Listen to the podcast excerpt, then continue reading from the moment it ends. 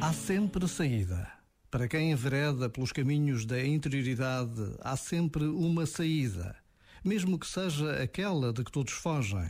Sim, porque tantas vezes a vida nos desafia a ir bem para lá dos nossos desejos, confortos e apegos.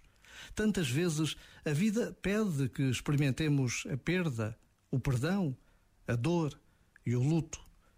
E ao avançar, e ao atravessar o que antes parecia impenetrável, acabamos por nos despojar e render.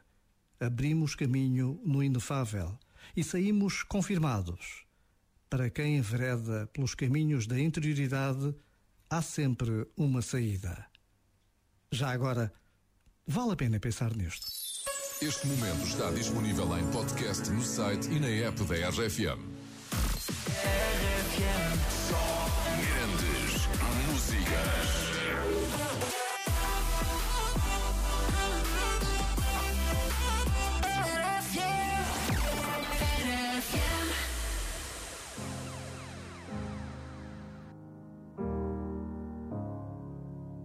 Hello,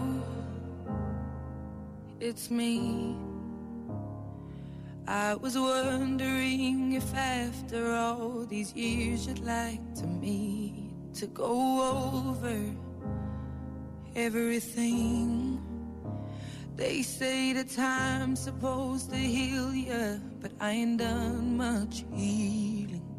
Hello, can you hear me?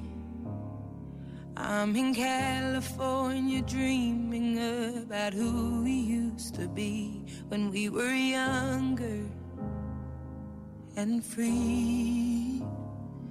I've forgotten how it felt before the world fell at our feet. There's such a difference between us and a million miles.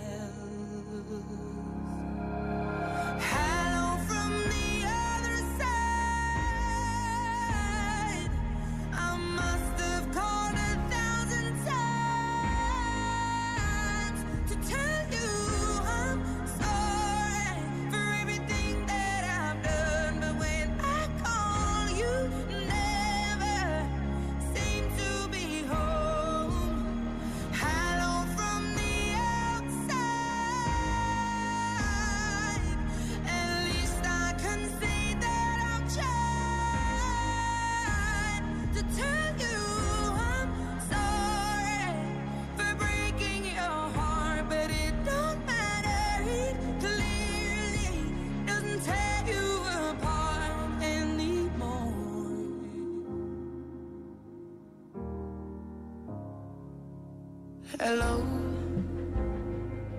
how are you? It's so typical of me to talk about myself. I'm sorry. I hope that you're well.